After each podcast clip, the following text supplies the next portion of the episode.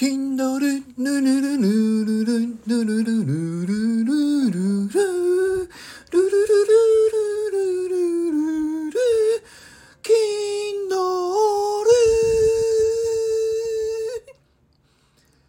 おはようございます。力です。今日も財布を取らせていただきたいと思います。よろしくお願いします。今日は木曜日の回になりますので、Kindle 小説、朗読、マイクリプトヒーローズの日になります。それでは早速朗読を開始させていただきます。今日の朗読の章は、フレアと父に、父の刀。少年が一足飛びで階段を駆け下りながら、開花の様子を捉え始めたとき、大男は今回の日課を終え、少し古ぼけた赤レンガの家にちょうど帰宅したところだった。その体には彼らの村の大地を一面に覆っている赤茶色の土ぼこりがびっしりとまとわりついていた。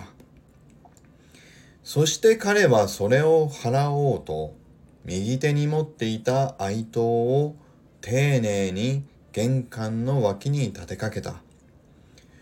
その大きな手にはこれまでの日課や戦いで受け入れてきた無数の傷がしっかりと刻み込まれている。その古傷だらけの手が握りしめていた刀は、これもまたその手と同様に長い歴史の中で随分と使い古されてきたもののようだった。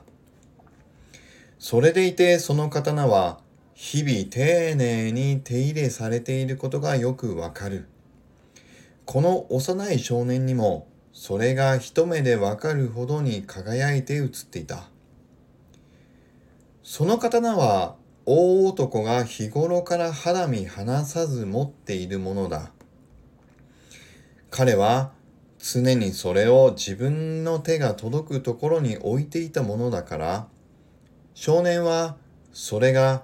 何やらよほど大切なものらしいとよくよく理解していた。どんな時代でも子供というのはとにかく面白くも困ったものである。どうやら彼らは親の大事なものに異常な興味を持つものらしい。特にそれがとっても大事なものだと分かればなおさらだ。もちろんこの少年も例外に漏れず、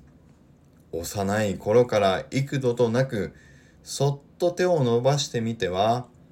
今日こそ必ずといたずら心も覗かせて常にチャンスを伺い続けてきた。ちびすけのお前が触るにはまだちょっと早いよな。その度に男はそう言うと、すぐにひょいっとそれを遠ざけてしまうので、少年は未だに一度もその刀を触らせてもらえたことがなかった。大男はその大きな手で少年のボサボサ頭をガシガシともみくちゃにしながら優しく笑ってそう告げる。そんなやりとりを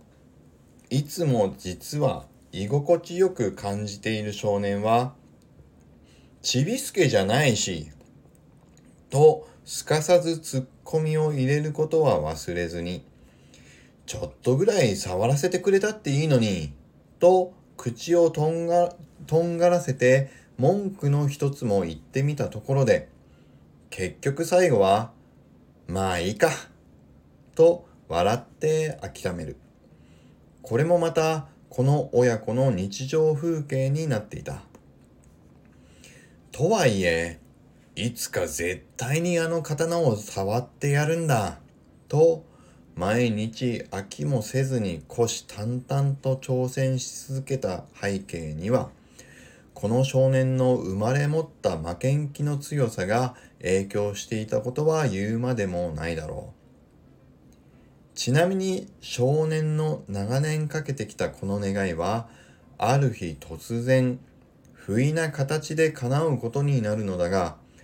それはまだもう少しだけ先の話である。今日は以上になります。これはオリジナルで書いたノートの文章からだいたい3、400文字ぐらい追加で修正と入れ替えをさせていただいています。ですので、ぜひ8月21日の時点で公開したこの文章ですけれども、ノートの方でも新しい最新版を見ていただきたい方は、概要欄にリンクを貼っておきますので、ぜひそちらからも読んでみていただければと思います。僕の娘も、この小説マイクリプトヒーローズは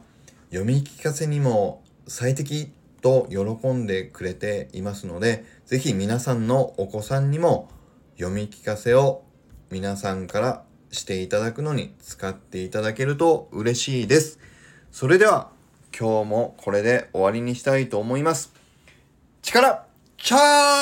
ージ。今日も力あふれる一日を。